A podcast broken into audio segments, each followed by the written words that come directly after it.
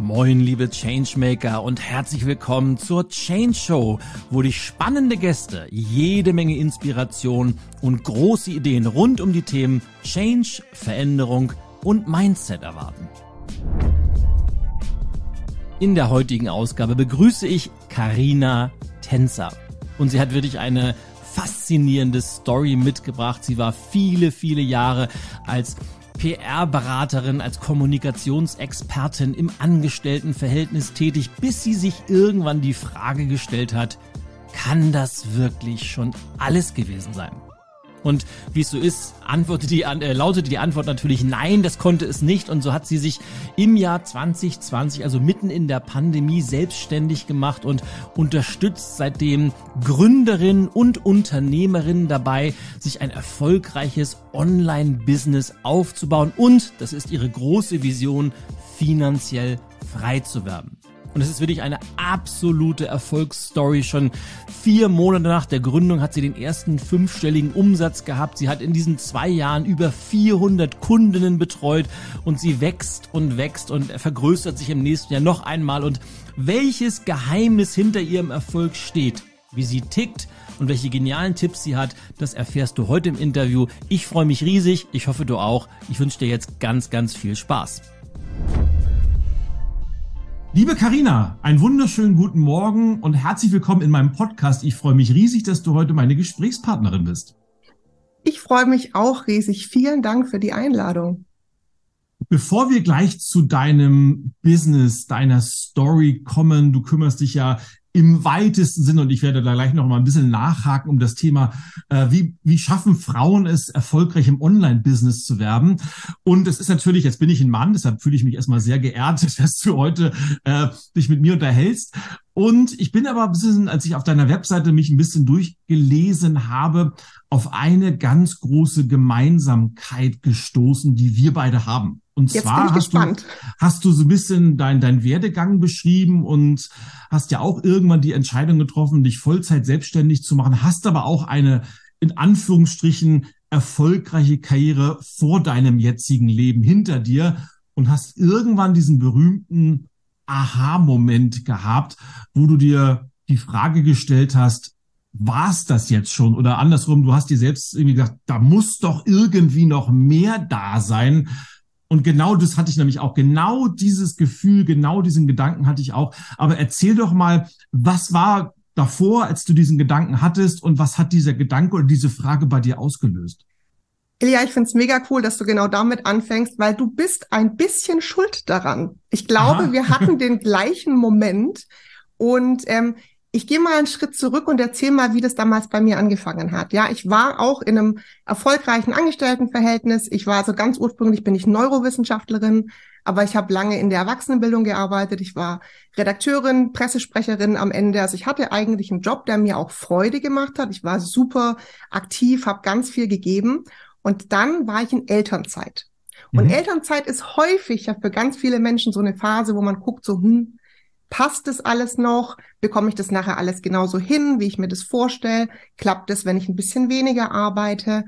Und ich war aber super vorbereitet in meiner Elternzeit, habe meine Chefin vom ersten Moment an mitgenommen, wie ich mir das vorstelle, habe noch in der Elternzeit Gehalt verhandelt, habe noch in der Elternzeit meiner Chefin gesagt, hey, wie wär's eigentlich, wenn wir nach der Rückkehr ganz neue Stelle, ich habe ganz viele Ideen. Meine Chefin war Feuer und Flamme. Ich habe gedacht, es wird perfekt, wenn ich zurückkomme. Und ein paar Wochen vorher sagte meine Chefin, ah, Frau Tänzer, das wird jetzt übrigens doch alles nix, ne? Aber machen Sie sich nichts draus. In ein paar Wochen sehen wir uns dann montags am Schreibtisch. Hm. So, also das war, ich, ich glaube, das war der Moment, der am schwersten gewogen hat. Ja. Und witzigerweise habe ich so drei, vier Wochen davor dein Buch gelesen, mach es einfach. Ui. Und da war ein Moment, ich hoffe, ich gebe den jetzt richtig wieder, ne? das ist ja deine Geschichte. Aber ich habe die Geschichte so im, in Erinnerung, dass du auch auf eine ähm, Beförderung hingearbeitet hast und eigentlich war dir schon ganz klar, dass das alles so funktioniert. Und dann hat dein Vorgesetzter zu dir gesagt, Herr Kreschkowitz, ich sehe Sie da einfach nicht. hoffe, das war richtig so wiedergegeben, aber das ist in meinem Kopf. Und du dir gesagt hast, ich will nie wieder von der Willkür anderer abhängig sein. Und ich hatte den, den gleichen Gedanken. Ich war wirklich monatelang, habe ich mich auf diese neue Stelle vorbereitet. Ich habe sogar ein Fernstudium gemacht in meiner Elternzeit, Innovationsmanagement. Und meine Chefin sagte dann einfach, ja, ist jetzt übrigens doch nichts geworden, gell? Mhm. Sorry. Also auch, da war jetzt auch nicht irgendwie großen Gesprächsrahmen, das war so zwischen Tür und Angel. Und dann wusste ich, ich habe alles umsonst gemacht. Und das kann es nicht gewesen sein. Das kann es nicht gewesen sein, dass ich mir hier seit, war damals schon zehn Jahre in dem Unternehmen, den Hintern aufreiße und dann eben nachher gesagt bekomme, nee, doch nicht. Ja. Und das war der Moment, glaube ich. Mega cool. Also zum, zum einen hast du recht. Also bei mir war es tatsächlich auch so, wobei bei mir war es noch relativ am Anfang meiner meiner Angestelltenkarriere, wo ich wirklich auf meine erste große Beförderung gewartet habe und die kam dann einfach nicht. Und dann habe ich mir tatsächlich damals innerlich noch geschworen, was du gerade gesagt hast, passiert mir nie wieder und habe dann noch härter gearbeitet, noch mehr Einsatz gezeigt und dann folgten bei mir erstmal so sieben, acht Jahre Corporate-Karriere, bis ich dann diesen, diesen Moment hatte, den du hattest, wo ich gesagt das, das kann ja nicht alles gewesen sein. Also von außen erfolgreich, innerlich unzufrieden. Aber was mich jetzt interessiert, weil es soll ja nicht um mich gehen, sondern um dich, was, also diesen Gedanken, da, das kann doch noch nicht alles gewesen sein, den haben, glaube ich, viele oder zumindest mhm. spüren viele dass da noch mehr im Leben sein muss, als jeden Tag ins Büro zu fahren und sich für eine Firma abzuackern und vielleicht gar nichts zurückzubekommen, weil das kenne ich auch ganz häufig, dass Menschen 40 Jahre sich aufreiben, ackern, buckeln und Überstunden schieben und irgendwann heißt es dann, ja, äh, übrigens, äh, wir brauchen sie nicht mehr. Tschüss. Ja. Also habe ich so oft erlebt, aber ich glaube, ganz, ganz viele wissen nicht, was kommt denn dann. Also wenn man ja. weiß, das kann doch nicht alles gewesen sein, aber was mache ich denn dann? Wie ja. hast du das für dich rausgefunden und wie war so der Entscheidungsprozess dahinter? Mhm. Auch spannende Frage, die gar nicht so einfach zu beantworten ist. Ich hatte damals mit der Entscheidung gab es noch eine zweite Sache, die mich beeinflusst hat, und zwar nicht nur mich, sondern die ganze Welt. Ich weiß noch ganz genau, was der erste, also welches Datum der erste Tag meines Wiedereinstiegs war. Es war der 15. März 2020. Warum weiß ich das? Am 15. März 2020 ist ganz Deutschland in den Corona-Lockdown gegangen. Also ich habe an meinem ersten Tag meines Wiedereinstiegs erstmal anrufen müssen und fragen müssen, darf ich kommen? Und die haben gesagt, nee, wir wissen gerade alle noch nichts.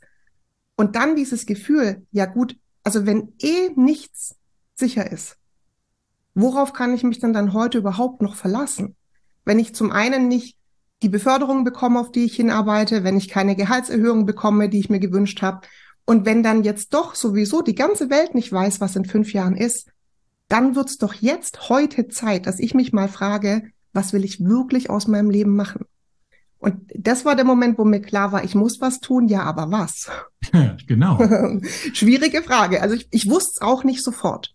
Ich wusste es auch nicht sofort. Ähm, ich war aber nebenberuflich schon seit zehn Jahren im Online-Business unterwegs. Also ich habe ganz früh mal angefangen, hatte mal einen Foodblog, dann habe ich nebenberuflich als SEO-Texterin gearbeitet für Firmen. Das heißt so mit äh, Webseitenaufbau. Ich habe auch Podcasts geschnitten. Also ich kannte mich mit diesem ganzen Online-Business richtig gut aus, hatte aber noch nichts, wo ich das so zusammenbringen konnte. Mhm.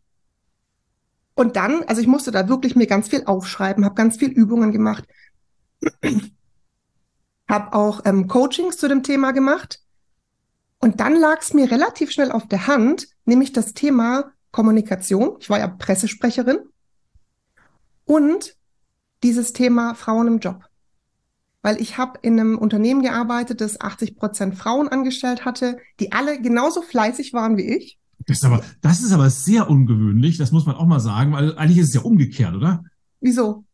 Na, also ich bin ja in ganz, ganz vielen Branchen unterwegs und in der Regel hast du eher 80 Prozent Männer, die immer noch sehr dominant sind. Also 80 Prozent Frauen ist schon sehr fortschrittlich auf jeden Fall. Naja, also wir hatten natürlich in den Führungspositionen dann eher weniger Frauen. Ich hatte tatsächlich eine Chefin damals, es mhm. war jetzt nicht so häufig, aber ähm, es war die Verlagsbranche. In der Verlagsbranche ja. arbeiten nun mal sehr viele Frauen die alle super fleißig waren, aber genau wie ich, es gab jetzt nicht einfach so eine Gehaltserhöhung. Also ich musste da schon ganz, ganz schön mhm. für kämpfen, auch jahrelang gekämpft. Beförderungen, schwieriges Thema.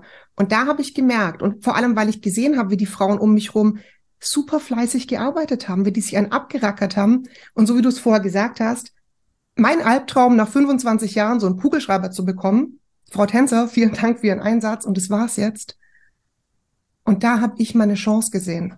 Frauen kommunikativ zu begleiten aus ihrem erstmal Angestelltenverhältnis mehr zu machen. Und dann habe ich eine Business-Trainer-Ausbildung und eine Kommunikations- und Rhetoriktrainer-Ausbildung gemacht. Ich war damals wieder im Angestelltenverhältnis zurück. Also ich bin nicht einfach nicht wieder hingegangen, sondern ich bin schon hingegangen. Dachte, was mhm. soll ich jetzt machen? Kann ja nicht einfach morgen nicht mehr zur Arbeit gehen.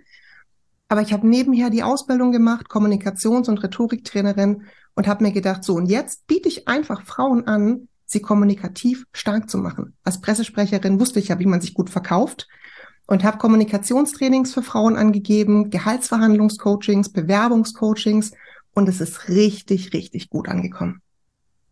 Mega cool. Und wenn du heute mal so zurückblickst, wir haben ja jetzt fast, also nicht ganz, aber so in drei Monaten haben wir dann auch den 15. März 2023, also dreijähriges Jubiläum. Wenn du mal so zurückblickst, was hat sich denn so getan? Wie hat sich diese erste Idee, die du hattest und so die ersten Gefe, so wie hat sich das weiterentwickelt im Laufe der Zeit? ich, also ich kann es selber nicht glauben. Ich, natürlich bin ich losgegangen mit dem Ziel, was Großes draus zu machen. Ich wusste, dass es nicht so eine, so eine Nebenbeschäftigung wird, die mir Spaß macht, sondern ich wusste, ich möchte meinen Job kündigen. Ich möchte damit wirklich Geld verdienen. Und naja, ich bin heute an einem Punkt, wo ich nächstes Jahr zwei Firmen gründe, erste Mitarbeiter einstelle. Also es, es hat sich noch schneller und rasanter entwickelt, als ich mir das jemals hätte vorstellen können. Cool, dann lass mich mal, hattest du zu Beginn so eine richtig große und vor allem klare Vision, wo du wusstest, da will ich mal hin? Oder hast du einfach gesagt, ich gehe einfach mal los und schau mal auf dem Weg, wie es so funktioniert? Also ich finde, das, das Bild von der Vision, das löst auch immer so ein bisschen Druck aus, ne? Wenn ich Kundinnen ja. habe und frage, was ist deine Vision und die sagen, Karina, ich habe keine, ich will jetzt erstmal irgendwie anfangen, sage ich immer, ist okay, ist auch okay. Also man kann auch erstmal ohne große Vision anfangen. Ähm, ich hatte eine Vision, die sich aber geändert hat. Auch das ist okay. Meine erste Vision war ja, Frauen zu unterstützen, erfolgreicher in ihrem Job zu werden. Weil ein großes Thema, was mein Antrieb war, war das Thema Altersarmut bei Frauen. Ja, ich habe Reportagen dazu gesehen, ich habe Studien dazu gelesen, wie viele Frauen im Jahr 2022 immer noch von Altersarmut bedroht sind. Es sind acht von zehn übrigens. Und ich habe mich umgeschaut, in meinem Freundeskreis sind nur Akademikerinnen. Und die sind alle betroffen, weil mhm. Teilzeit, Elternzeit, keine Beförderung. Und es hat mich so wütend gemacht, dass meine erste Vision gewesen ist, ich will diesen Frauen helfen. Will diesen Frauen helfen, mehr Gehalt zu verhandeln, bessere Jobs zu verhandeln, auch Führungskraft in Teilzeit zu werden, eben weil sie Kinder haben. Das war meine erste Vision, mit der ich losgegangen bin. Super, super cool. Und jetzt hast du aber so im Nebensatz gesagt, deine Vision hat sich verändert und das ist auch okay so.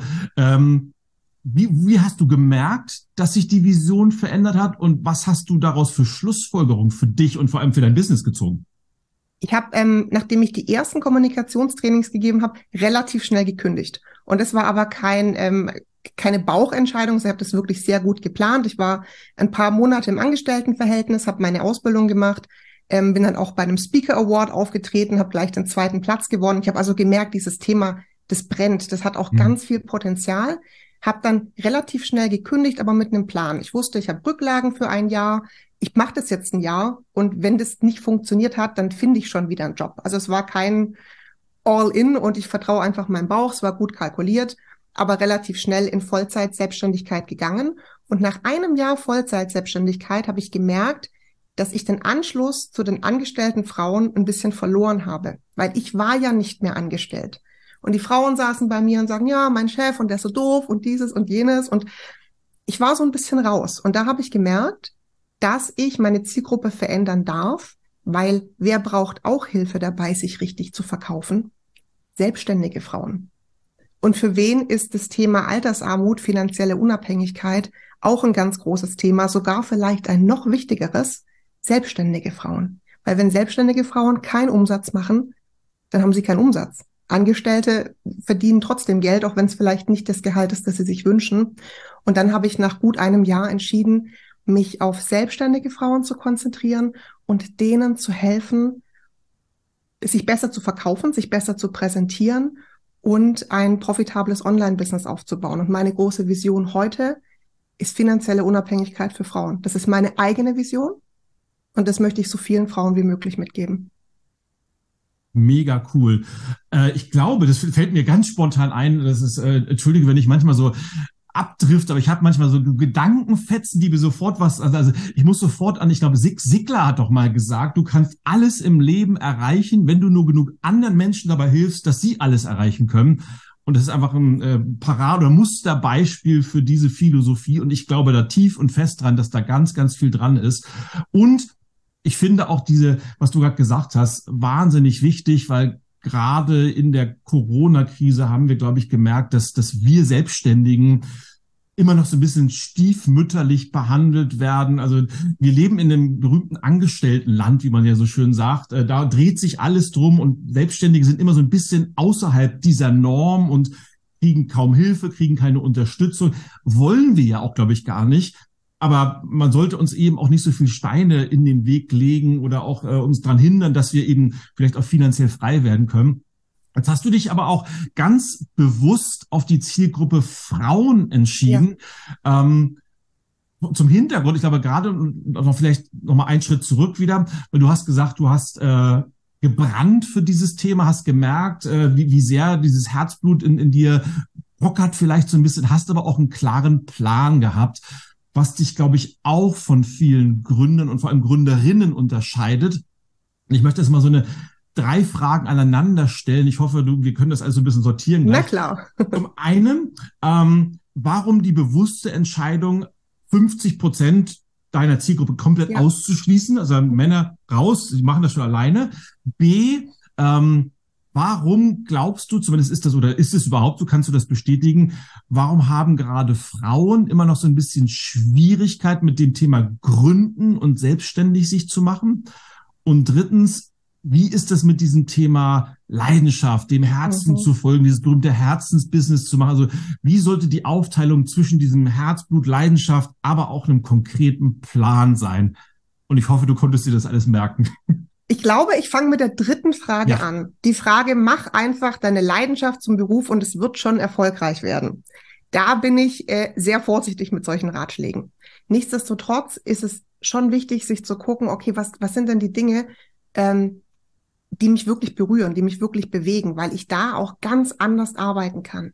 Und das ist der Grund, warum ich mich von Anfang an auf Frauen spezialisiert habe, weil das war ja das, was mich damals so gestört hat. Frauen, die im Job benachteiligt werden. Frauen, die ähm, in Altersarmut landen, weil sie eben nicht die Chancen haben, Vollzeit zu verdienen. Äh, Stichwort Gender Pay Gap. Und da habe ich gemerkt, das macht mich wütend. Also wütend sein ist auch immer ein gutes Zeichen. Okay, wenn Total. mich was wütend macht, mhm. dann macht mich das auch emotional.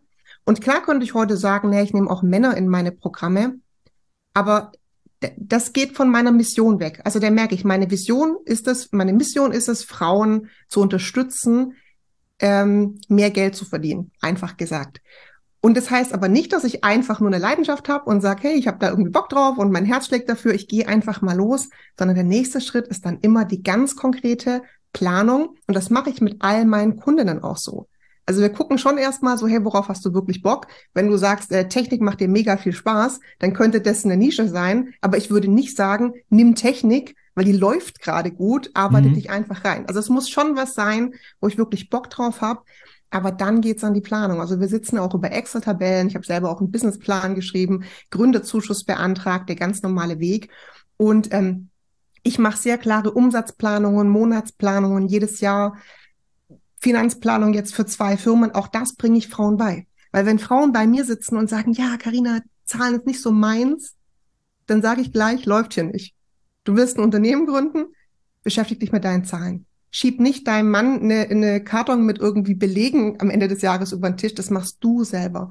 Und auch das Thema Frauen, ähm, Finanzen nahezubringen, ist auch was, wo ich sage, mache ich ganz, ganz viel auch in meinen Kursen, in meinen Mentorings. Habe ich jetzt eine Frage vergessen? So überlege ich gerade, ob das schon alle drei Fragen waren. Na, ich, so, so halb, ich möchte noch einmal nachfragen, ob du das bestätigen kannst, äh, was ich oft merke, dass das ähm, zumindest äh, bei, bei mir in den Positionierungsgründungscoachings ist es tendenziell so, ohne natürlich mit dem, mit dem berühmten Kamm alle darüber scheren zu wollen, dass Männer tendenziell sagen, ja, das klappt schon irgendwie, werden wir schon sehen. Und Frauen eher so ein bisschen, na, bin mir nicht sicher, kann ich davon leben und eher etwas ja. risikoaverser sind und daher tendenziell weniger gründen, als das Männer machen. Ah, okay, spannend. Äh, spannende Frage. Ich kann mir gut vorstellen, dass Frauen ähm, das tatsächlich sich genauer überlegen. Meistens, wenn die Frauen bei mir sind, haben sie schon gegründet. Aber ich sehe, ne, ich, ich sehe, worauf das hinausläuft. Frauen tun sich meistens sehr viel schwerer, ähm, was zu verkaufen, was anzubieten. Also da ist sehr viel Unsicherheit, sehr viel Reflexion. Äh, bin ich gut genug? Also eigentlich habe ich das Thema, das ich vorher in meinen Bewerbungscoachings habe, jetzt mhm. wieder. Ne, es ist eine Stelle ausgeschrieben. Jeder Mann, der denkt, ha, passe ich 40 Prozent drauf, schicke ich mal eine Bewerbung raus. Habe ja. ich Frauen da sitzen, die im Prinzip fast jeden Punkt erfüllen, die sagen, ah, oh, ich weiß nicht, Karina, vielleicht bin ich nicht gut genug und ich sag bitte bewirb dich. Und eigentlich haben wir das gleiche Thema in der Selbstständigkeit nachher auch. Frauen, die top ausgebildet sind, die Expertinnen sind, aber die sagen, ja, ich weiß noch nicht, ob ich bereit bin, mit meinem Angebot rauszugehen. Also gründen eher ja, aber dann wird's blöd, weil dann habe ich gegründet oder dann habe ich gesagt, ich mache jetzt was und dann traue ich mich nicht, was zu machen. Da ist ganz viel Imposter-Syndrom, ganz viel Perfektionismus mhm. bei Frauen, wo ich sagen muss, geh einfach mal raus damit. Probier es einfach mal aus, weil wir brauchen ja diesen, diesen Proof of Concept für uns selber, dass es funktioniert, damit wir weitermachen können. Das ist ja ganz wichtig in der Selbstständigkeit. Und ich glaube, das ist ein Frauenthema es ist spannende Diskussion. Wir können wahrscheinlich sehr philosophisch werden, weil ich behaupte einfach mal, dass äh, wir Männer das auch haben, ah. aber wahrscheinlich besser darin sind, das irgendwie zu überspielen, indem wir besonders laut sind oder ähm, sehr plakativ sind. Aber natürlich äh, äh, brodeln, glaube ich, und das ist vor allem bei Selbstständigen der Fall, natürlich öfter mal die Zweifel, äh, wenn es nicht so läuft, wenn man durch eine Talsohle geht. Ja. Ähm, aber wenn du das gerade ansprichst, äh, dieses Thema, bin ich gut gut genug und was kommt denn dann? Wie arbeitest du denn mit deinen Kundinnen und wie bringst du die dahin, ein gesundes Selbstvertrauen aufzubauen? Wie bringst du die dahin, sich gut zu positionieren? Und vor allem, was du gesagt hast, das, das kenne ich ja auch ganz, ganz stark, dieses, ja, Finanzen will ich nichts mit am Hut haben und Excel kann ich mir sowieso nicht. Und entweder macht das, wie du gesagt hast, entweder macht das der Mann oder das macht der Steuerberater. Genau. Aber das ist ja die Kernaufgabe eigentlich ja, einer guten voll. Unternehmerin, ähm, Bescheid zu wissen, was habe ich für Zahlen, was habe ich für ja. Umsätze, was habe ich für Kosten, wie ist mein Deckungsbeitrag etc. Und klar, das Abarbeiten kann ich natürlich delegieren, sollte man vielleicht auch delegieren, aber ja. die Entscheidungen muss ich ja selber treffen und um das machen zu können, muss ich ja einen Überblick haben. Also wie bekommst du das hin, die, dass die Menschen sich in diese Richtung hin entwickeln? Was ist dein Geheimnis? Äh, okay, muss ich kurz überlegen, weil ich könnte jetzt ungefähr zwei Stunden sprechen, wie ich das mache. Aber mein Geheimnis ist, dass ich mit den Frauen zusammen für einen schnellen Erfolg sorge. Also, dass wir nicht ewig planen, sondern dass ich ihnen sage, mein Motto ist ausprobieren, analysieren, optimieren. Wir nehmen eine Sache, wir nehmen eine Produktidee. Ich habe zum Beispiel einen Workshop, wo ich sage, in zwei Stunden zum fertigen Produkt. Also, dass du nach zwei Stunden was hast, was du direkt verkaufen kannst. Und ich glaube, das ist eins meiner Erfolgsgeheimnisse. Ich fange mit den Frauen meistens sehr, sehr schnell mit dem Verkaufen an niederschwellig und meistens kommt dann direkt was zurück. Und das ist der erste Erfolgsbooster, wo jemand sagt, oh Gott, die, ich habe was verkauft, jemand hat was bei mir gebucht, das ist so toll, Karina. Und darauf bauen wir auf. Und ich glaube, das ist mein Erfolgsgeheimnis, dass ich den Frauen beibringe, jetzt nicht ein halbes Jahr ähm, an irgendeinem Online-Kurs zu drehen, sondern lieber niederschwellig zu sagen, ich mache irgendwie einen kleinen Live-Workshop. Also wir gucken immer sehr individuell, was passt gerade für dich. Also manche Leute machen gern was live, manche machen es gerne so. Ich gucke sehr individuell, welches Produkt würde für dich sich gut anfühlen und dann versuche ich das sehr schnell mit ihnen auf die Straße zu bringen, mhm. um das sozusagen am lebenden Objekt zu testen. Weil das Problem in der Selbstständigkeit, wenn du ein halbes Jahr an deinem Schreibtisch sitzt und irgendwelche Konzepte erstellst und es passiert nie was, dann fehlt dir dieses Erfolgserlebnis. Und das versuche ich mit den Frauen sehr, sehr schnell zu generieren. Und da können wir meistens dann sehr gut mit weiterarbeiten. Dann kommt Umsatz rein. Dann kann ich das Thema Finanzplanung langsam einfließen lassen. Dann haben wir ein erstes Produkt getestet. Mit dem Produkttest können wir weitermachen, können wir größere Produkte entwickeln. Und das ist das, was ich mit den Frauen mache. Super cool. Jetzt hast du gerade bei deiner eigenen Story zwei Sachen gesagt, die ich sehr bemerkenswert finde. Du hast äh, äh, als du über dich berichtet hast, also zum einen gesagt, warum du äh, dich auf die Zielgruppe spezialisiert hast. Das heißt ja, aber äh, du hast gesagt, man muss Klarheit haben, was man will, wofür man steht und wo man hin will. Und dann logischerweise in der Konsequenz daraus auch öfter mal Nein sagen. Nein sagen zu Dingen, die eben nicht darauf einzahlen. Äh, ich kann das gut nachvollziehen, weil ich habe immer so viele verschiedene Spleens, Ideen und sonstige Sachen im Kopf, dass ich am liebsten alles gleichzeitig machen würde. Fragt mich aber immer wieder, ja, passt das denn zu mir? Passt das zu meiner Brand? Da muss man eben ganz einfach sagen, ja, wäre nett gewesen, aber nein, mache ich ja. nicht. Oder da könnte ich auch noch was anbieten. Passt aber auch nicht. Also nein.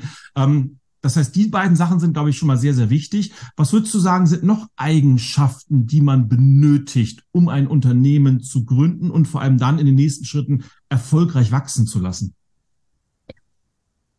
Ich muss kurz, ich muss kurz nachdenken, weil es sind viele Sachen, aber ich glaube, es gibt nicht dieses, diese eine Erfolgsformel.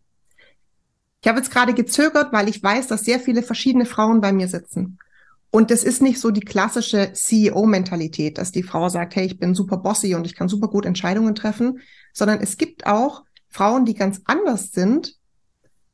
Und ich glaube, also jetzt in, in meiner Rolle als Mentorin ist es wichtig herauszufinden, ähm, wie kann diese Frau sich selber am besten entfalten? Weil du hast, du hast nämlich gerade was Spannendes gesagt. Ja, ich habe immer so viele Ideen, aber ich muss Nein sagen.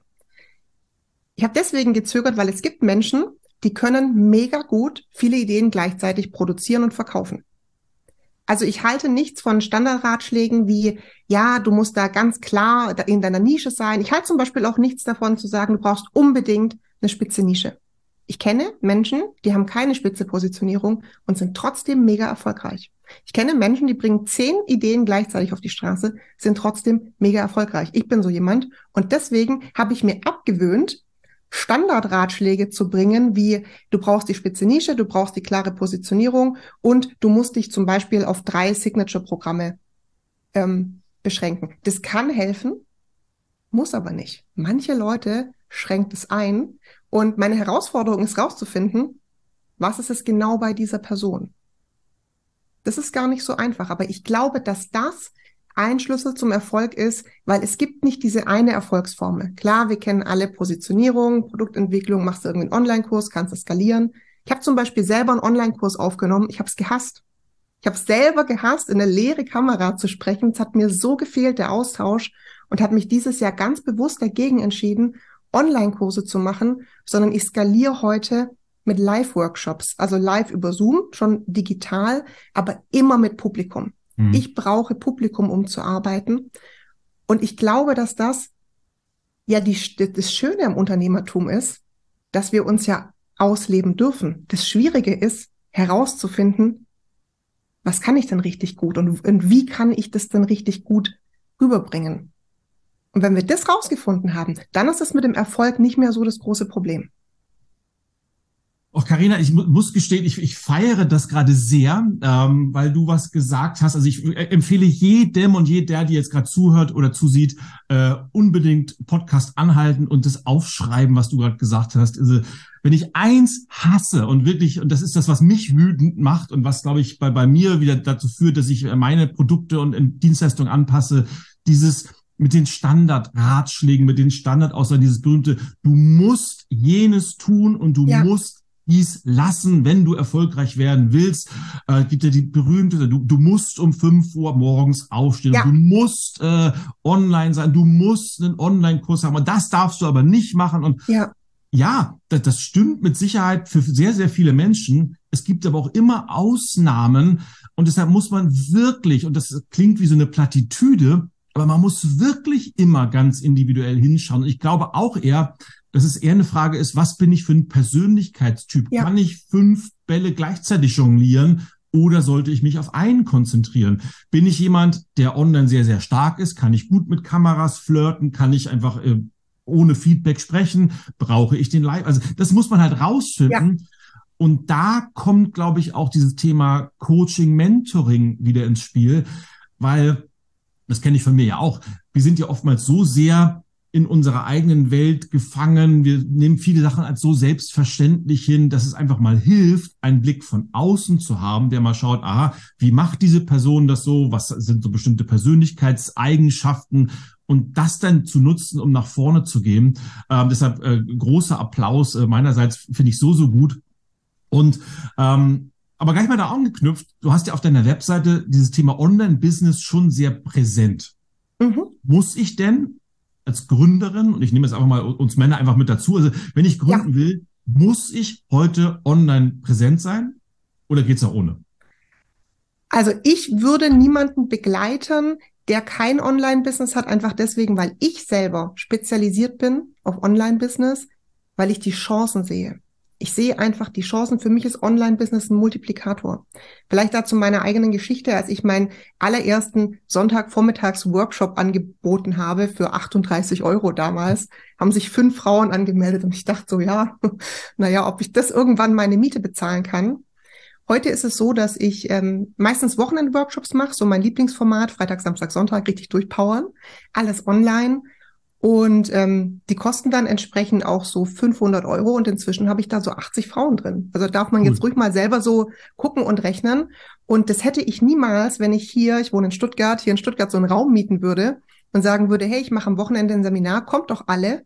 Dann würden ja nicht 80 Frauen anreisen, sondern das kann ich ja ausschließlich, weil ich mein Produkt online anbiete.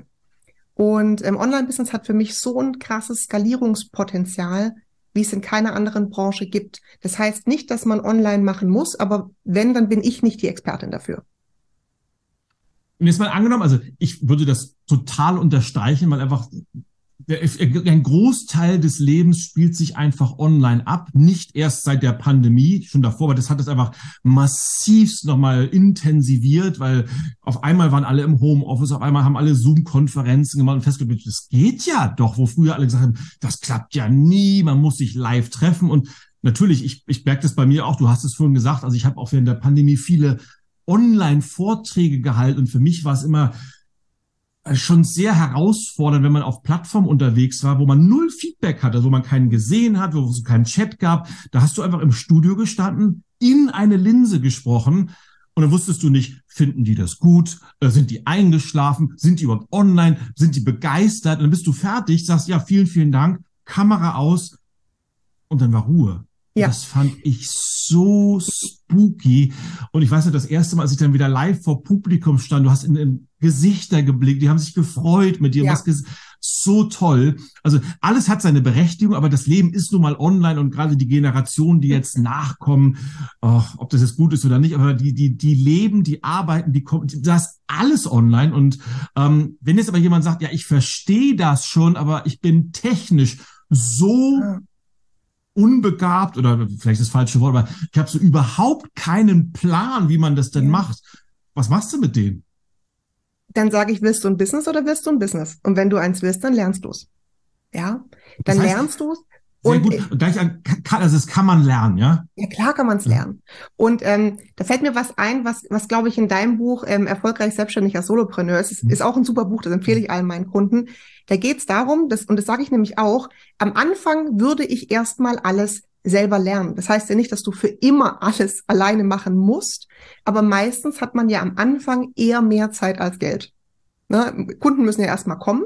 Das heißt, ich würde mir die Sachen versuchen selber beizubringen und das heißt ja nicht, dass ich mir nicht mal für eine Stunde jemanden buchen kann. Das ist übrigens mein Tipp für meine Kundinnen, die sagen, pff, du, ich tue mich so schwer. Dann sage ich nicht, hey, du brauchst nicht sofort eine Assistentin, sondern buch dir doch mal eine Expertin ein, zwei Stunden, die richtet dir dein E-Mail-Marketing ein, ja. die zeigt's dir. Also das wäre zum Beispiel eine Möglichkeit, wenn ich sage, ich traue mich jetzt alleine gar nicht, dann zu sagen, dann hock dich doch mal mit jemandem zwei Stunden hin. Klar, wenn du jemanden kennst, der es umsonst macht, super. Aber es gibt ja für alles heutzutage Experten im Business und die zeigt dir das, die richtet dir das ein. Dann bitte ich die Leute, mach es selber, versuch es selber zu machen, weil du machst dich total abhängig von, von einer Assistentin, von einem Assistenten, von einem Webdesigner, wenn du selber nicht in der Lage bist, auf deiner Webseite oder auf deinem Instagram-Kanal eine, Sach eine Sache zu verschieben. Das solltest du selber können. Irgendwann kannst du es abgeben. Aber und es ist ja, es ist ja kein Hexenwerk. Also man kann das schon lernen. Und wenn ich da gleich anknüpfen darf, das Online-Business hat ja noch eine zweite Magie quasi, die wir niemals erreichen können, wenn wir nicht online unterwegs sind. Das ist die Möglichkeit der kostenfreien Werbung. Also ich kann das gar nicht oft genug betonen, wenn Frauen sitzen und sagen, Karina, es ist so anstrengend, ich muss jeden Tag auf Instagram sein. Ja, natürlich ist es anstrengend. Aber noch vor Jahren, da hat man Tausende von Euro bezahlt, dass man irgendwie eine Anzeige in den gelben Seiten hatte oder ähm, irgendwie in einer, in einer Stadtzeitung, konnte es null kontrollieren, wer sieht es, was wird von mir gesehen. Und wir haben heute die Möglichkeit, ohne einen Cent zu bezahlen, jeden Tag kostenlos unser Produkt zu zeigen.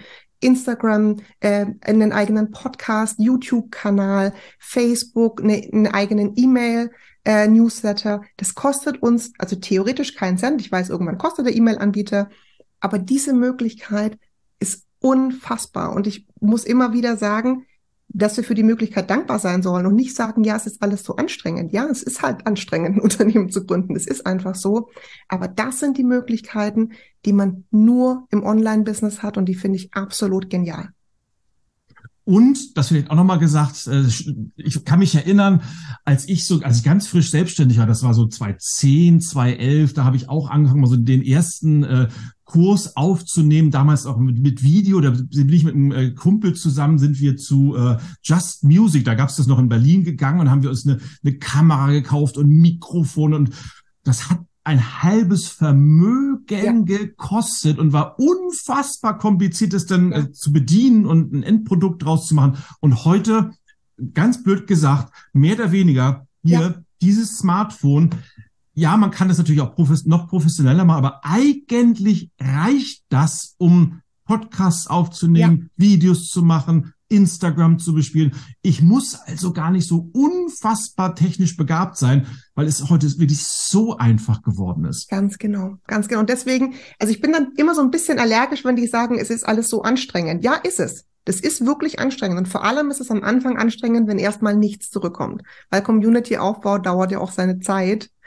Ähm, aber es kostet nichts. Es, also die Möglichkeiten gab es früher überhaupt gar nicht. Hast ein gutes Handy, kannst dich auf Instagram zeigen. Du kannst einfach so einen Podcast starten. Niemand ähm, sagt dir, was du erzählen darfst und was nicht. Und diese Möglichkeiten zu nutzen, das ist der Grund, warum Online-Business heute auch so gut funktioniert. Jetzt hast du berechtigterweise gesagt, dass es immer sehr, sehr individuell ist und nicht alles äh, kann man überstülpen, weil es immer passt. Aber gibt es so ein paar Sachen, die unabhängig von der Persönlichkeit und vom konkreten Geschäftsmodell so, so Must-Have-Sachen sind. Du hast jetzt gerade E-Mail-Liste angesprochen oder ein Instagram-Account. Gibt es so ein paar Sachen, wo du sagst, das sollte man auf jeden oder Frau auf jeden Fall haben? Also ich gucke auch immer, welcher Kanal passt zu welcher Person. Ich persönlich bin auf Instagram äh, spezialisiert. Da habe ich meine eigene Marke aufgebaut. Also ich habe wirklich auch das erste Jahr ausschließlich über Instagram verkauft und habe trotzdem riesig viel Umsatz gemacht. Das wäre vielleicht der erste Tipp, wäre, sich erstmal auf eine Sache zu konzentrieren.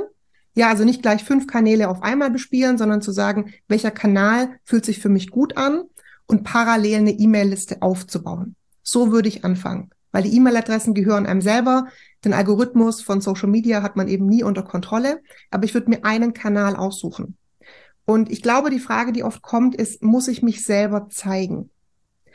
Naja, wir müssen nichts, aber es ist schon extrem hilfreich, sich selber zu zeigen, weil Menschen kaufen zum einen von Menschen, von anderen Menschen und Menschen kaufen auch von Menschen, die ihnen sympathisch sind.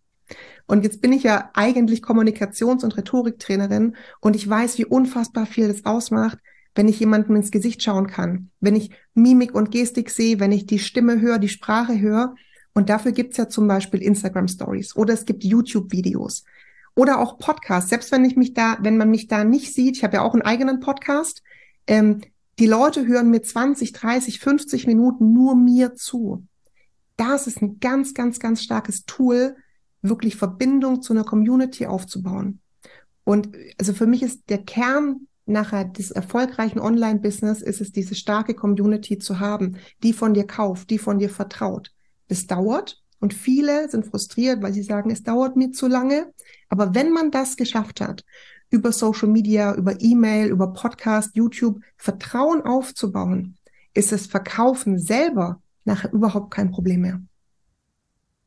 Sehr schön gesagt. Und Jetzt hast du auf der, auf der einen Seite, es ist ja alles, ist ja immer wie, wie so eine Waage. Auf der einen Seite ist es so einfach geworden, äh, präsent zu sein, hochwertig, qualitativ, äh, guten Inhalt zu produzieren. Auf der anderen Seite, dadurch, dass es so einfach geworden ist, machen es natürlich auch fast alle. Und die Frage ist jetzt, wie schaffe ich es in dieser diesem großen Rauschen, das da draußen ist. Und äh, hast du gesagt, äh, jeder hat ist in der Lage, einen guten Instagram-Account zu haben. Auf LinkedIn ist es einfach geworden oder auf YouTube präsent zu sein. Und wie schafft man es, oder anders, was ist deine Philosophie? Wie arbeitest du mit deinen Kunden? Aus dieser großen Masse des Rauschens herauszustechen? Weil darauf kommt es im Endeffekt an, dass man ja. auch wahrgenommen wird. Sehr gute Frage. Ähm, zum einen, indem man es wirklich will. Ich habe ganz viele Kundinnen oder sehe auch Frauen, die sagen, ich mache mal so ein bisschen Online-Business. Und gerade wie du sagst, inzwischen ist, ist der Markt einfach groß, der ist nicht voll. Ich glaube, es gibt immer noch genug Platz. Aber es kommen so viele, die so ein bisschen was machen, dass wir heute mehr machen müssen als früher, um überhaupt in diesem großen Rauschen wahrgenommen zu werden. Und so ein bisschen was zu machen, wird wahrscheinlich nicht reichen. Also die Frage ist auch, welches Ziel habe ich? Wenn ich wirklich ein Unternehmen gründen will, wird ein bisschen was machen nicht reichen. Das heißt, das eine ist Konsistenz, also wirklich dranbleiben, immer wieder sich zeigen, immer wieder und nicht sagen, ich habe einmal ein Produkt gezeigt, ich habe einmal eine Story gemacht, hat keiner sich gemeldet, ah, wahrscheinlich ist meine Idee nicht gut.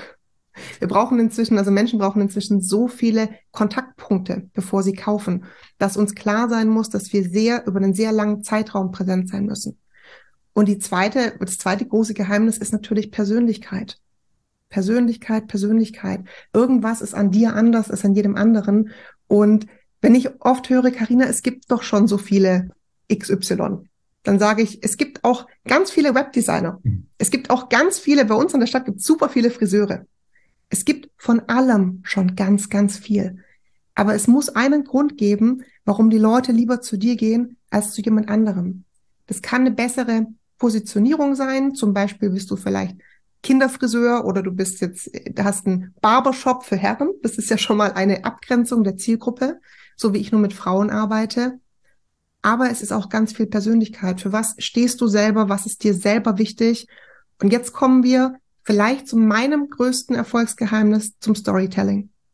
Was erzähle ich? Ich mache ja nicht einfach nur irgendwelche Posts mit fünf Tipps. Was erzähle ich? In meinen Stories, in meinen Podcasts, um die Leute wirklich anzusprechen, wirklich zu berühren. Und wenn ich das geschafft habe, dann kann ich auch meine Community zu Kunden machen. Das heißt, jetzt hast du ganz, ganz viel. Also Storytelling ist wichtig, technisches Verständnis ist wichtig. Eigentlich ganz einfach. Ja, ja pass auf, Strategie ist wichtig. Ähm, es heißt aber auch ganz, ganz essentiell ist so, gerade so in der Anfangsgründungsphase ist dieser Mindset-Shift von, ich mache das alles so ein bisschen zufällig und mal mache ich es ja, wenn ich Lust habe, dann poste ich mal was und wenn ich nicht, dann da auch nicht, sondern ich muss das schon professionell betreiben und auch mit, mit Intention und immer ein gewisses Ziel verfolgen, weil mhm. das unterscheidet, glaube ich, die Businessfrau von ja. jemandem, der das zwar gerne macht, aber dann doch das eher so ein bisschen als Hobby betreibt, oder? Ich glaube, da dürfen wir mit einem ähm, mit einem Mythos aufräumen und das hast du auch in deinem Buch erfolgreich selbstständig äh, so gut beschrieben. Ich weiß noch, ich saß im Zug, hab's gelesen, hab's abfotografiert, hab auf Instagram das geteilt, diese Seite, die du geschrieben hast, ähm, und habe allen meinen Followern gesagt, bitte liest dieses Buch, weil es herrscht gerade im Online-Business was, was ich gerne die Leichtigkeitslüge nenne. Also dass ganz viele Coaches versprechen, Online-Business ist so leicht. Wir haben ja beide auch gerade drüber gesprochen, es ist leicht. Und das Problem ist, dass dadurch suggeriert wird, ja, machst du mal irgendwie vier, sechs Wochen Instagram und dann hast du ein sechsstelliges Unternehmen. Es verkauft sich natürlich sehr gut, Leuten sowas zu versprechen. Ich würde solchen Leuten auch gern Geld geben, wenn das mhm. funktionieren würde. Aber es funktioniert halt meistens nicht. Und deswegen, ich habe ganz viele Kundinnen bei mir, die frustriert sind, weil sie eben schon genau in solchen Coachings waren. Und jetzt ist es unsere Aufgabe ein bisschen aufzuräumen mit dieser Leichtigkeitslüge, sondern zu sagen, es dauert eben seine Zeit. Und wichtig ist aber vor allem, dass man losgeht, weil wenn man Menschen am Anfang sehr stark überfordert mit, du brauchst gleich einen super krassen Contentplan, du brauchst gleich eine super krasse Strategie, dann kommen wir wieder in ein, oh Gott, ich mach's lieber doch nicht. So, das heißt, wir gucken wieder individuell, wo steht gerade die Person, was braucht sie gerade und oft ist es hilfreich, einfach zu sagen, mach doch einfach mal zwei Posts die Woche. Also auch nicht den Druck aufzubauen und zu sagen, du musst jetzt immer gleich mit fünf Posts und jeden Tag 100 Stories und jeden, jede Woche zwei Newsletter. Also wir haben ja gerade auch besprochen, was braucht's alles später. Aber die Kunst ist es ja, das langsam aufzubauen. Das ist auch der Grund, warum es so lange dauert. Mhm. aber langsam anzufangen, in die Sichtbarkeit zu kommen. Was kann ich persönlich leisten? Bin ich vielleicht noch nebenher angestellt? Kann ich es dann leisten, das und das und das zu machen? Und dann immer etwas mehr zu machen, immer noch einen draufzulegen. Und dann wirst du merken, jedes Mal, wenn du noch was drauflegst, ah, cool, da hat was funktioniert. Es funktionieren übrigens auch nicht alle Sachen. Auch das sage ich meinen Kunden immer wieder gerne. Wir probieren Dinge aus. Manche Sachen werden nicht funktionieren. Ist völlig normal. Auch wenn Adidas eine neue Schuhlinie rausbringt, funktioniert bei denen auch nicht alles. Das ist auch Business und das ist okay. Und dann analysieren wir es und machen weiter. Aber diese Konsistenz und diese immer wieder noch was draufzugeben. Man muss nicht am Anfang alles können, aber später. Und ich sag auch nicht, ich sag auch immer, es wird nicht leichter, aber du wirst besser. Du wirst besser und du wirst schneller. Und dann wirst du später auch viel mehr Sachen parallel machen können zwei Gedanken dazu, weil das so wahnsinnig gut passt, weil ich ja gerade schon wieder, ich kann da auch nicht anders, bin schon wieder am, am nächsten Buch am Schreiben, bin schon fast fertig damit. Und bin gespannt. Leicht, Leichtigkeitslüge ähm, habe ich so ein bisschen als dieses Leichtigkeitsparadoxon äh, in dem Buch beschrieben, ah. weil ich, ich glaube aus der Erfahrung und auch aus, aus dem Studium ganz, ganz vieler Menschen, was von außen leicht ist oder wie Leichtigkeit wirkt, ist eigentlich immer das Ergebnis von unfassbar viel Hartnäckigkeit, Disziplin, ja. Fleiß ja. im Hintergrund. Ja. Und die, und das, das sieht dann immer so leicht aus von, von außen, ist es aber gar nicht. Mhm. Und das bringt mich gleich zur, zur nächsten, äh, zu den nächsten Gedanken, den ich dazu hatte. Du hast nämlich ähm, gesagt, man muss dann aber auch äh, bereit sein, mehr zu machen, besser zu werden und sich weiterzuentwickeln. Und das kenne ich von mir auch, wo ich mich selber immer wieder bewusst dran erinnern muss, und ich glaube, das, das können viele nachvollziehen vielleicht, weil wenn ich diesen Gedanken habe, ich muss ja immer noch ein bisschen mehr machen als der Rest, ich muss diese extra Meile gehen, um besser zu werden. Wie gehst denn du mit diesem Thema Balance im Leben um? Oder welche Ratschläge gibst du deinen Kunden? Also wie schafft man es auch mal abzuschalten und vielleicht mal ein Wochenende gar nichts zu machen. Währenddessen rattert der Kopf. Ich habe noch so viele Ideen und ich musste ja, ich müsste ja eigentlich noch mein Newsletter schreiben. Und äh, wie schafft man es, diese Balance hinzubekommen zwischen auf der einen Seite Einsatz zu zeigen, Herzblut, bisschen mehr zu machen als der Rest, aber auch sich selbst nicht zu vergessen und diese mhm. mentale Hygiene so ein bisschen aufrechtzuerhalten? Also da bin ich keine Expertin dafür, tatsächlich. Ähm, ich glaube, was mir hilft, ist, mit mir selber nachsichtiger zu sein, dass ich so viel arbeite. Ich war auch ganz lange in diesem, ähm, ja, wenn ich immer an mein Business denke und auch am Wochenende denke, oh, ich muss vielleicht was posten und ein Newsletter machen, wurde mir ganz viel schlechtes Gewissen eingeredet. Du musst aber unbedingt genau diese Gedankenhygiene machen. Und ich habe mir im letzten Jahr auch erlaubt, dass es okay ist, wenn ich gerade viel arbeiten möchte, weil wir sind ja hier unter uns, es hört uns ja keiner zu, ich kann es auch ganz Fall. ehrlich sagen. ich habe früher in einer Presseagentur gearbeitet. Das war anstrengend. Ich, ich schaue Frauen an, die vielleicht Anwältinnen sind oder, oder Herzchirurginnen. Das ist anstrengend. Leute, ich sitze in der Jogginghose auf der Couch und mache eine Instagram-Story, auch wenn es Sonntag ist. Ja, okay, es ist Arbeit. Aber es ist okay für mich. Also ich habe mir selber erlaubt, dass viel Arbeiten für mich im Moment gerade in Ordnung ist. Ich muss dazu sagen, ich habe zwei kleine Kinder, die sind vier und sieben. Klar, für die muss ich eine Trennung machen, dass ich sage, wenn die abends zu Hause sind, ähm, dann habe ich auch Zeit für die, dann kommt auch das Handy weg. Das ist, ich glaube, das ist gut, dass ich die habe, weil ich glaube, ich würde noch mehr arbeiten, wenn ich keine Kinder hätte. Aber I, I feel you. also von daher, ich glaube, die bringen mich immer mal wieder runter. Mhm. Ähm, aber ich finde es in Ordnung, im Moment gerade so viel zu arbeiten, weil ich auch gerade in der Phase meines Unternehmens bin, wo das auch gerade nötig ist. Und weil ich ja jetzt die große Vision habe, ähm, zwei Firmen gründen, mein Mann ist angestellt bei mir im Unternehmen seit diesem Jahr. Da ist einfach gerade viel zu tun. Mhm. Und das ist für mich okay. Also ich habe keinen guten Ratschlag zum Abschalten. Vielleicht schafft ihr ein paar Kinder an.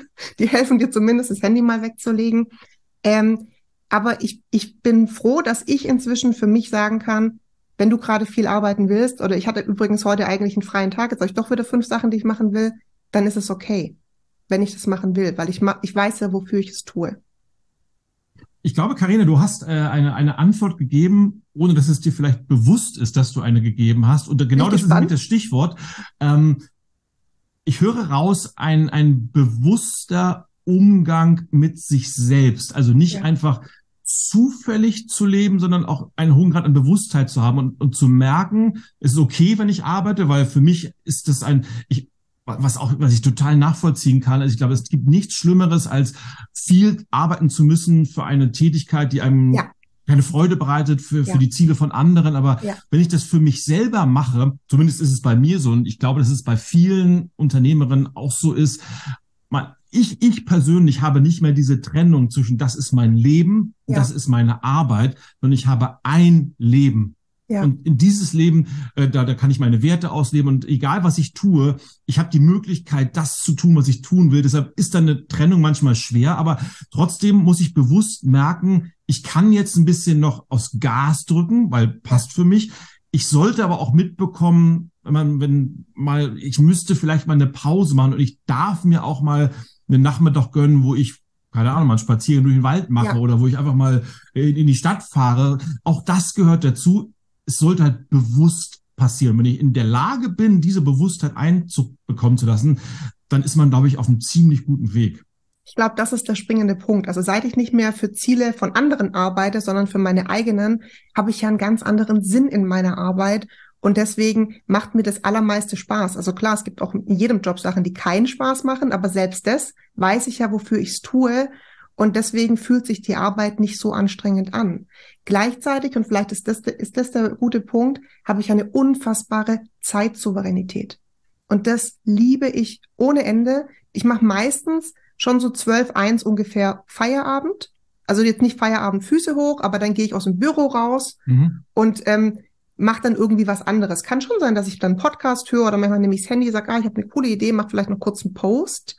Aber ich kann meine Hauptarbeitszeit genauso platzieren, wie es mir am meisten Spaß macht und das konnte ich früher nie. Und ich glaube, das ist schon so eine Bewusstheit zu sagen, mittags mache ich meistens andere Arbeiten oder auch keine oder ich fahre auch mal zur Maniküre, ist auch okay, weil es ja mittags ist. Ich kann ja, also ich habe ja immer Zeit, wann ich die Zeit nehmen möchte.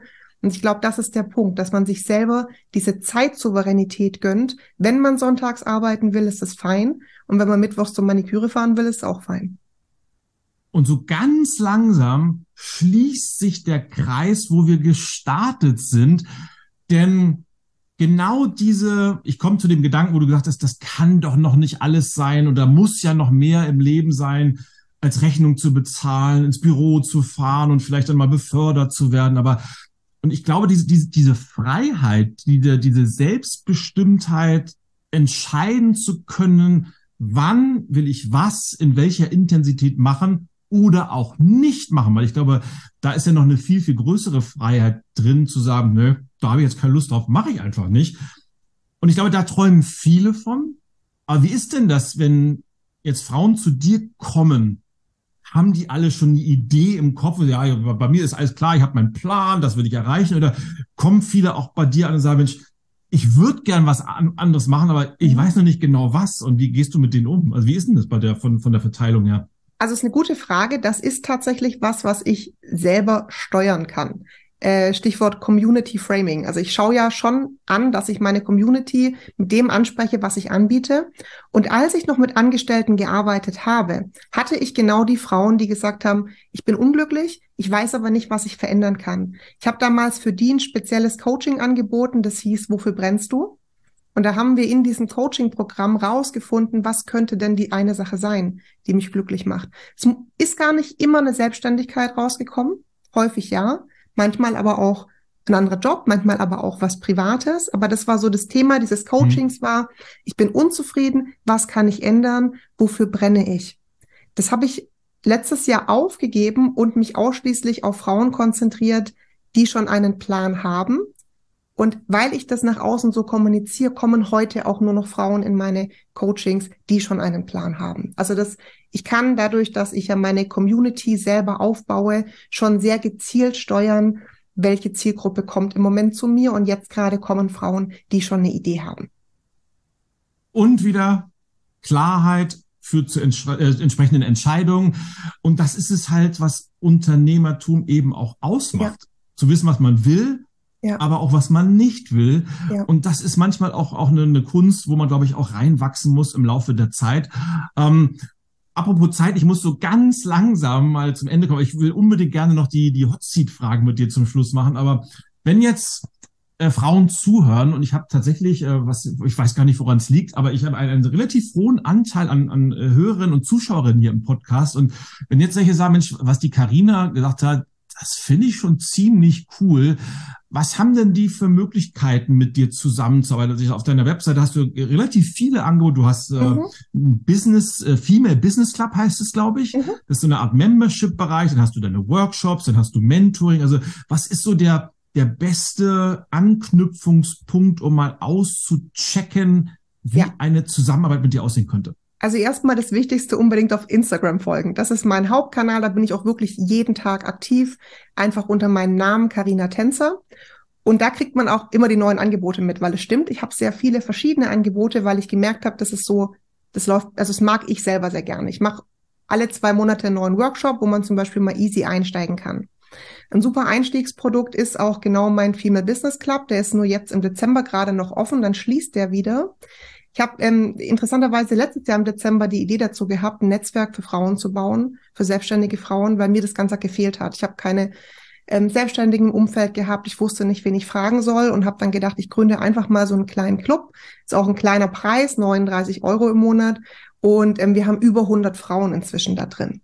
Super ja, wir, cool. treff, wir treffen uns viermal im Monat. Es gibt Netzwerktreffen. Es gibt, gerade haben wir noch eine Weihnachtsfeier gemacht, Jahresplanungsworkshop. Also wirklich, um einzusteigen und zu sagen, ich will mit anderen Selbstständigen arbeiten. Karina ist auch mit dabei, kann Fragen stellen. Wäre der Female Business Club ein super Einstieg. Ansonsten habe ich Workshops zu verschiedenen Themen. Und eins zu eins Mentoring bin ich eigentlich immer auf sechs Monate im Voraus ausgebucht, was ja auch schön ist. Aber ich habe, ähm, wer wirklich exklusiv arbeiten will, habe ich eine Mastermind wo man sagt, okay, kleine Gruppe und ich gucke wirklich ganz individuell, welche Produkte passen, welche Verkaufsstrategie passt und betreue da Frauen in einem engen individuellen Rahmen in einer kleinen Gruppe. Das mache ich auch. Sehr cool. Also wäre ich eine Frau, ich würde auf jeden Fall im Business Club mitmachen. Aber ich finde sowas total cool, weil ja. gerade als als äh, angehende Gründerin und, und ja. Unternehmer, man ist ja oftmals so als, als Einzelkämpfer unterwegs und sitzt bei sich im Büro und hat keinen zum Austauschen. Und ich glaube, gerade manche Ideen muss man einem Live-Test unterziehen. Man muss, ja, die laut aus, man muss die laut aussprechen und mal gucken, wie reagieren dann andere. Und oftmals stellt man fest, ja, war nix, äh, tue ich gleich wieder in die Schublade rein. Manchmal stellt man fest, mega cool. Und ja. ganz, ganz häufig, glaube ich, kriegt man Feedback, dass man es weiterentwickeln kann. Und das kriegt man einfach nicht im stillen Kämmerlein alleine hin. Deshalb finde ich so, so ein Austausch immer mega, mega cool. Und total. Ja, also wir blenden natürlich alle deine, deine Links ein, aber ich glaube, äh, Instagram, hast du gesagt, ist dein Hauptanlaufpunkt und wer dir da folgt, der wird das sowieso alles von, von alleine finden. Und ich habe auch einen eigenen, ich habe einen eigenen Podcast, das muss ich natürlich auch noch erwähnen. Ich habe auch einen eigenen Podcast, der heißt Erfolgskommunikation. Verlinke ich natürlich auch. Danke. Selbstverständlich. So. Ich würde gerne, weil, weil das ja. immer so gerne ankommt, hier die, die Hot Seat Fragen stellen zum Abschluss, liebe Karina. Und zwar sind es einfach äh, zehn kurze, knackige Fragen mit der Bitte und Hoffnung auf, auf ebenso kurze, knackige Antworten, was wirst du gleich feststellen, nicht immer so ganz einfach ist. Und ich bemühe mich auch, äh, möglichst nicht wieder abzuschweifen dabei. Bin gespannt. Das hattest du mir vorher nicht erzählt. Dann. Nein, ich musste dich ja so ein bisschen überraschen auch noch. Das, das, soll ja auch spontan bleiben. Ich okay. fange einfach mal an mit einer Frage, da wirst du gleich schon merken, dass das gar nicht äh, so ohne ist. Was sind denn deine wichtigsten Werte im Leben? Freiheit, Unabhängigkeit und Sinn. Sehr cool. Wenn du mal gedanklich dein Smartphone oder dein Laptop durchgehst, was sind denn deine drei Lieblings-Apps, ohne die du auf keinen Fall leben könntest? Instagram, ist mein, ja. mein Kanal nach außen, ähm, meine Planungs-App. Da habe ich aber mehrere. Ich sage jetzt mal Planungs-App. Je nachdem, welches Projekt habe ich mehrere Apps. Nee, äh, äh, da muss ich gleich einmal einladen. Verrat uns doch gerne, welche Apps du zum Plan verwendest. Ja. Also ich habe ähm, Trello für meine eigene Ideensammlung mhm. Asana für die Planung mit dem Team zusammen. Mhm. Und dann habe ich tatsächlich einfach so eine Notiz-App, wo ich nur oben quasi rein butter und irgendwie unten was rauskommt. Aber schon klassisches Kanban-System mit ja, diesen einzelnen, voll. für die das nicht wissen, kann man, klar, diese, diese Überblick, man kann dann verschieben, äh, Idee ist in Plan und bla bla bla. Man, verlinke ich vielleicht auch nochmal. Aber dürften eigentlich die meisten wissen. Kannst du dich noch dran erinnern, womit du dein allererstes Geld im Leben verdient hast? Und wenn ja, womit und was hast du verdient? Du meinst in der Selbstständigkeit aber, oder? Nee, also dein allererstes ah. Geld im Leben. Mhm. Bei mir, ich habe mit 13 Jahren angefangen, Zeitung auszutragen ja. und habe da drei Mark 50 für bekommen, für einen Tag. Pass auf. Ich wollte auch gerade sagen Zeitungen. Nein, besser. Als ich, ich glaube, elf oder zwölf Jahre alt war, wusste ich, dass ich Redakteurin werden wollte. Keine Ahnung warum. Habe eine kleine Zeitung entworfen, habe die auf den Kopierer von meinen Eltern gelegt, habe die auf dem Schulhof verkauft für, weiß ich nicht, 30 Pfennig. Also frag mich nicht mehr, wie viel ich genau dafür bekommen habe. Aber ich habe mal auf dem Schulhof mit zehn oder elf Jahren eine selbstgemachte Zeitung verkauft. Für ein paar Mark.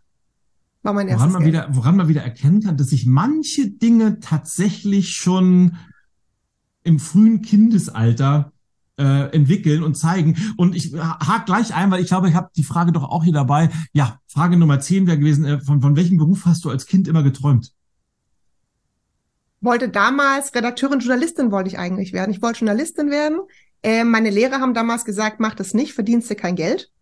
War echt ein blöder Ratschlag, weil ich dann äh, Neurowissenschaftlerin geworden bin, was mir gar nicht gefallen hat. Und bin eigentlich durch die Pressesprecherin und durchs Coaching mhm. finde ich, wieder zurück zum Thema Kommunikation und Journalismus. Weil im Coaching geht es ja auch um Fragen stellen. Und beim Verkaufen geht es auch um Kommunikation. Also eigentlich hat sich da der Kreis wieder geschlossen. Und ich war schon Unternehmerin mit zehn Jahren. Ich habe meine eigene Zeitung verkauft. Ist mir jetzt ja. gerade klar geworden. Ja, mega, mega cool. Und manche, manchmal muss man ja äh, im Leben vom Pfad abkommen. Und ich glaube auch das Thema Neurowissenschaften, auch wenn es äh, vielleicht nicht eine, eine Erfüllung war, aber es hilft natürlich auch ein bisschen zu verstehen, wie ticken Menschen und wie wirkt Sprache, wie wirken Wörter und auch wie wirken sie nicht. Also alles hat ja irgendwie, also glaube ich zumindest immer so seinen Sinn. Ich habe ähm, Marketing und Werbepsychologie auch noch studiert. Also ich habe einen eigenen Workshop zum Thema Verkaufspsychologie. Es ist mega spannend, diese Dinge zusammenzubringen. Also jetzt, wo ich in der Selbstständigkeit eben alles zusammenbringen kann, was ich kann, ist es natürlich richtig cool. Ja, ohne jetzt komplett abdriften soll. Ich habe ja auch, äh, ich habe ich hab ja BWL studiert, äh, was Schön. mich auch äh, völlig äh, nicht, nicht nur unterfordert, sondern auch ge komplett gelangweilt hat. Ähm, aber das, im Nachhinein ist man ja immer schlauer und äh, ich habe Schwerpunkt Marketing gehabt, äh, weil ich dachte, Mensch, das ist cool, wie, wie kann man Menschen, wie kann man kommunizieren, wie, wie funktioniert Werbung und habe natürlich als Nebenfach Psychologie belegt, weil mich das auch schon immer fasziniert hat, wie ticken Menschen, bis ich dann feststellte, dass zumindest an den Universitäten, wo ich studiert habe, sowohl das Fach Marketing als auch Psychologie zu 85 Prozent aus Mathematik und Statistik bestanden hat, ja. womit ich schon immer auf dem Kriegsfuß stand. Also man muss sich halt das auch in so eine Richtung biegen und manchmal ja. wird man auch enttäuscht, ja. Weiß genau, was du meinst. Ja. So, kommen wir zur Frage vier. Stell dir vor, du dürftest eine Talkshow im Internet im Fernsehsender deiner Wahl zusammenstellen, also planen und auch moderieren. Welche drei Persönlichkeiten, und die können lebend sein oder auch schon verstorben, würdest du gerne einladen, um mit denen mal zu diskutieren? Michelle Obama, Natascha Wegelin von Madame Moneypenny und jetzt muss ich überlegen, jetzt wird schwierig, Bill Gates. Also erstmal, Madame Moneypenny, ist das ähm, die Plattform für persönliche Assistenten? Ist nee. Nat Natascha Wegelin hat, also sie war eins meiner ganz großen Vorreiterinnen und Vorbilder im Online-Business, hat mit Madame Moneypenny erstmal einen Blog gegründet, Frauen Finanzwissen beizubringen. Also sie hatte genau das Thema, Frauen, ihr habt keine Altersvorsorge, kümmert euch um eure Finanzen. Inzwischen ist es ein Riesenunternehmen geworden. Also Natascha hat angefangen wie ich, wie viele andere, äh, mit einem kleinen Blog und hat inzwischen ein Riesenunternehmen, das Madame Moneypenny heißt und Frauen Finanzmentoring quasi vermittelt. Und ah, ihr Podcast war der aller, allererste Unternehmer-Podcast, den ich selber gehört habe. Und sie hat auch immer gesagt, ist das wirklich alles in deinem Leben? Ist das wirklich das, was du machen willst? Ist das das, womit du dein Geld verdienen willst? Und sie war die aller, allererste, die in meinen Kopf eingepflanzt hat, da muss es noch mehr geben. Und sie war die erste, die gesagt hat, als Unternehmerin kannst du wirklich finanziell frei werden. Also überleg dir doch mal ein E-Book zu schreiben. Die hat schon sehr niederschwellig angefangen, aber das war so der Samen in meinem Kopf, wo ich gemerkt habe, ich kann auch selber was machen. Und das war Natascha Wegedin. Ah, super cool. Ich, also erstens glaube ich, dass es eine Frage ist, die man sich regelmäßig mal stellen sollte. Mhm. und, und auch äh, auf jeder Entwicklungsstufe, wo man sich so befindet, immer mal wieder hinterfragt, ist das noch mein Weg oder sollte ich vielleicht mal irgendwo abbiegen oder vielleicht noch mal kurz mal anhalten oder sowas? Äh, hilft, glaube ich, sehr. Ich komme nämlich drauf, ich, als ich, als ich äh, vor, vor vor Corona noch äh, mal meine neue Assistentin gesucht habe, bin ich auf dieses äh, Moneypenny, das ist so eine Art, ich glaube, Franchise-System für virtuelle Assistentinnen von, von ah. geworden, wo, glaube ich, Moneypenny eher von, von James Bond herkommt, ja. so als, als Assistentin im Hintergrund. Also deshalb äh, bin ich wieder abgelenkt worden. Äh, Bill Gates, was hat's damit auf sich? Bill Gates ist, also ich, ich, ich liebe die Netflix-Dokumentation von seinem Leben. Ich liebe belesene Menschen. Ich bin selber, ich lese jeden Monat mindestens, äh, jede, jede Woche mindestens ein Buch. Und Bill Gates ist für mich so ein Beispiel, dass man aus Wissen ganz viel erschaffen kann. Ja, der hat selber in einem Keller angefangen, hat dort einen Computer zusammengebaut. Gut, er hat Microsoft gegründet, aber inzwischen hat er Stiftungen und wenn er sieht, dass er, dass es ein Problem auf der Welt gibt, dann setzt er sich zwei Wochen in eine Kammer mit fünf Büchern, liest und sein Kopf erschafft eine Lösung für dieses Problem. Das finde ich wahnsinnig faszinierend, weil ich auch so eine ähnliche Arbeitsweise habe und ich würde unheimlich mal gerne mal in seinen Kopf reingucken, wie er arbeitet. Zum einen glaube ich, dass ich, bei meinen Hörern wird das nicht sein, aber wenn man sich draußen in der Welt so umhört, sagt, Bill Gates, das ist doch der, der diese Corona-Chips durch die Impfstoffe in den Menschen eingepflanzt hat. Ähm, da bin ich raus. Ne? Aber ich glaube, das ist ja das Spannende, weil du sagst, du, du liest so viel, da, da haben wir eine weitere Gemeinsamkeit, wobei ich mittlerweile unfassbar gerne Hörbücher höre, äh, ja. äh, idealerweise von, von den Autoren selber gesprochen. Das ist ja das Tolle, dass man über Bücher zumindest ein Stück weit Zugang zu den Köpfen der Menschen hat. Ja und ja. Gedankengänge nachvollziehen kann. Und auch von Bill Gates gibt es ja nicht nur tolle Biografien, sondern auch ja. das eine oder andere Werk. Also deshalb äh, lesen kann ich auch immer nur, nur empfehlen. Nächste Frage, bin ich sehr, sehr gespannt. Wie definierst du denn Erfolg für dich, Karina? Für mich selber, ja. für mich ist Erfolg ähm, finanzielle Freiheit. Das ist mein Wunsch, weil finanzielle Freiheit für mich bedeutet, ich kann wirklich jeden Tag mit meiner Zeit das anfangen, was ich möchte. Das kann ich heute schon fast, aber zu wissen, ich habe so viel Geld auf dem Konto, dass ich wirklich mir nie wieder Sorgen machen muss, das wäre Erfolg für mich. Finanzielle Freiheit. Schön. Apropos Geld auf dem Konto. Wenn du mal so die letzten zwölf, gerne auch 15 Monate zurückblickst, was war denn dein allerbester Kauf, den du getätigt hast? Es kann was ganz Kleines sein, es kann auch was Großes sein mein allerbester Kauf. Mhm. Ähm, vielleicht ein Buch, das ich, also ein Buch witzigerweise, ja, das ich erst äh, vor zwei Wochen gekauft habe. Das hat mir eine Kollegin empfohlen. Das Buch heißt Steuern, Steuern und wurde von einem Steuerberater geschrieben, hat 50 Euro gekostet. Und es ist mir wie Schuppen von den Augen gefallen bei diesen 50 Euro, wie ein Holding-Konstrukt funktioniert, wie man eine Holding gründet, und was für finanzielle Auswirkungen eine Holding in 15 oder 15 Jahren hat. Und mein Mann kam, äh, kam nach Hause, hat gesagt, du musst dich hinsetzen, ich muss dir was erzählen. Ich glaube, ich habe was verstanden, was ich noch nie verstanden habe. Das hier ist die Lösung für unsere Frage, wie werden wir finanziell frei? Mhm. Vielleicht war dieses Buch das Beste, was ich jemals gekauft habe. Habe ich erst letzte Woche gesagt, also vielleicht ist es genau dieses Buch gewesen. Steuern, Steuern. Sieht nicht besonders sexy aus, ist ein Steuerberater vorne drauf, aber es beschreibt ähm, das Konstrukt einer GmbH und einer Holdinggründung und zeigt, was das für Auswirkungen haben kann auf die eigenen Finanzen, auf die eigene Vermögensbildung in vielen Jahren.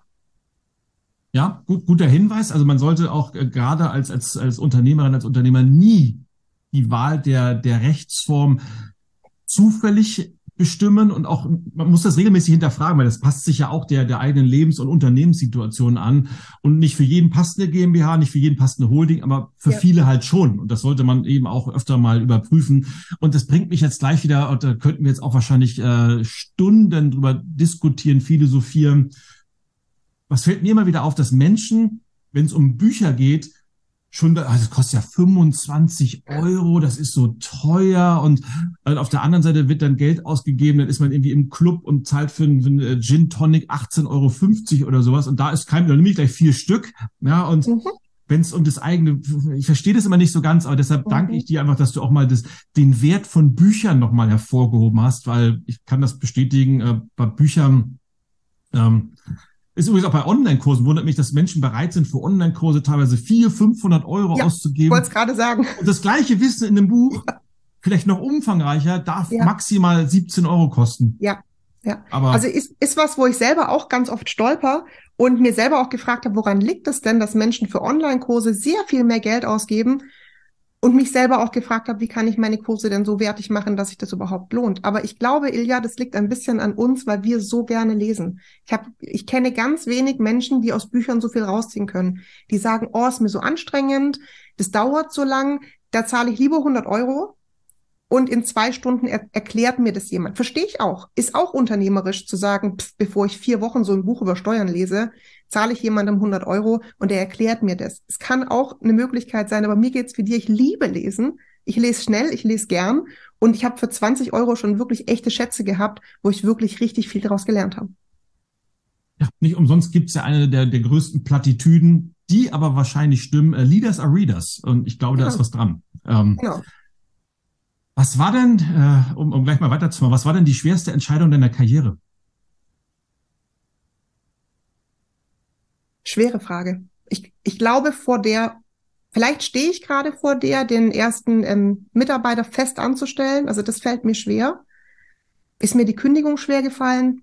Nee, eigentlich nicht. Tatsächlich glaube ich nicht, dass ich schon eine Entscheidung hatte, die so richtig schwer war, weil ich immer weiß, ich komme ja wieder raus. Also ich habe mhm. keine Angst vor Entscheidungen, weil ich ja weiß, es gibt immer eine Möglichkeit, ähm, wenn ich einen Fehler gemacht habe, mit dem Fehler umzugehen. Ich weiß, dass ich Fehler mache und das ist okay für mich. Und ich glaube, deswegen war noch keine Entscheidung so richtig schwer. Im Moment die Frage Festanstellung ja, nein, aber auch mit dem Wissen, auch wenn es ein Fehler ist, ich kann jederzeit damit umgehen. Zur nächsten Frage, die hast du, du hast gerade Steuern, Steuern angesprochen, dass dich das äh, schon schon sehr beeinflusst hat. Aber gibt es, ich frage es trotzdem, gibt es sowas wie ein, wie ein Lieblingsbuch von dir oder ein Buch, das du gerne empfiehlst oder verschenkst oder sowas? Wenn ich das jetzt sage, dann musst du mir wirklich glauben, aber deine beiden Bücher, mach es einfach. Und erfolgreich selbstständiger Solopreneur äh, Preneur empfehle ich tatsächlich sehr vielen von meinen Kundinnen. Also mach es einfach, ist dieser, das war dieser Initialfunken dieser merkst du vielleicht, dass irgendwas in dir ist, dass da eine Unzufriedenheit ist und du weißt nicht, was du damit machen kannst. Da war dieses Mach es einfach für mich wirklich ja wie eine Erlaubnis. So heißt es ja auch. Ne, zu sagen, hey, geh los, äh, trau dich, setz es um. Das heißt ja nicht, dass du morgen gleich alle Brücken abreißen musst, aber fang doch mal an und geh den ersten Schritt. Und ähm, dein Buch Erfolgreich selbstständiger Solopreneur finde ich auch richtig gut. Ich habe noch jede Menge Bücher für Selbstständige. Die Psychologie des Geldes zum Beispiel lese ich sehr, sehr gern. Also du merkst, Finanzthemen mhm. sind auch so meins. Da gibt es das Buch über die Psychologie des Geldes, wo wir sehr viel darüber lernen, warum wir Geld ausgeben. Und dass zum Beispiel jemand, der einen Porsche hat, nicht reich ist, sondern das Geld, das Vermögen immer was ist, was wir nicht sehen können. Und das sind so Themen, die finde ich unheimlich spannend. Auch alles, was so in Richtung, Richtung Verhaltensökonomie geht, finde ich auch super spannend. Könnte ich jetzt zehn Bücher nennen, mache ich jetzt, glaube ich, nicht. Ach, sehr schön. Also für die Empfehlung, wie besprochen, die 50 Euro überweise ich dir per PayPal. und bin, bin tatsächlich schon äh, bei der letzten Frage. Und da bin ich mal gespannt. Äh, wie würdest du denn dein Erfolgsgeheimnis in einem Satz zusammenfassen? Ich brauche dafür sogar nur ein Wort. Ich bin gespannt. Das ist Erfolgskommunikation. Und so heißt mein Podcast. Mit Kommunikation hat alles angefangen. Kommunikation war meine Idee. Ich möchte Frauen helfen, besser zu kommunizieren. Und Kommunikation ist auch das, was heute mein Erfolgsgeheimnis ist, mit Menschen echt ins Gespräch zu gehen, echtes Interesse zu zeigen, gleichzeitig über gutes Storytelling zu verkaufen. Und das ist für mich alles Kommunikation. Und deswegen heißt mein Podcast so Erfolgskommunikation. Und da merkt man natürlich gleich die äh, PR- und Kommunikationsprofi äh, da drin, dass du erstmal anteaserst, dass die Leute noch Lust auf mehr bekommen und sich fragen, was mag sich jetzt dahinter verbirgen? Und äh, höre ich mir gleich mal den Podcast an. Sehr, sehr schön. Karina, es war mir ein, ein, eine große Freude, ein Fest. Äh, du hast vorhin äh, so im Nebensatz gesagt, äh, nächstes Jahr zwei neue Firmen stehen an. Ähm, was genau hast du, mag, magst du noch ein, zwei Sätze sagen? Was hast du vor? Was ist so dein, dein großes Ziel für 2023? Was können wir von dir erwarten? Also das große Ziel für 2023 für mich intern ist tatsächlich die Unternehmensgründung, ähm, aber noch mehr Kundinnen zu begleiten. Ich hatte dieses Jahr über 400 Kundinnen und man muss dazu sagen, ich arbeite eigentlich nur halbtags, ich habe zwei kleine Kinder. Also ich weiß manchmal selber nicht, wie ich das alles überhaupt dieses Jahr zeitlich gestemmt habe. Und deswegen darf das nächstes Jahr jetzt endlich professionell sein im Sinne von, mein Mann arbeitet jetzt mit dem Unternehmen. Ich habe viel mehr Zeit, meine Kundinnen noch intensiver zu begleiten, viel mehr Zeit, noch mehr Kundinnen zu begleiten, ähm, wirklich mit Offline-Events, mit Retreats, also all die Sachen, die ich vielleicht aus Zeitgründen bisher gar nicht geschafft habe, die möchte ich nächstes Jahr umsetzen, um meinen Kundinnen noch besseres und noch exklusiveres Betreuungsverhältnis bieten zu können. Mega cool. Ich wünsche dir bei allen Entscheidungen ein gutes Händchen. Ich wünsche dir äh, Glück.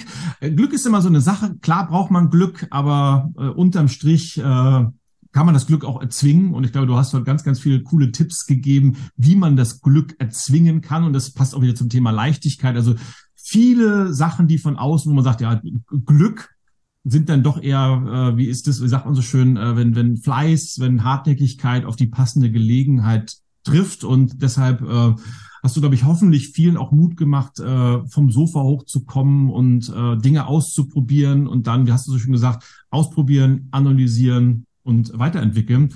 Und von daher, liebe Karina, ich danke dir ganz, ganz herzlich, dass du heute mein Gast warst und äh, hoffe, dass sich ganz, ganz viele meiner Hörerinnen bei dir melden werden und dann mit dir gemeinsam den nächsten Schritt gehen können.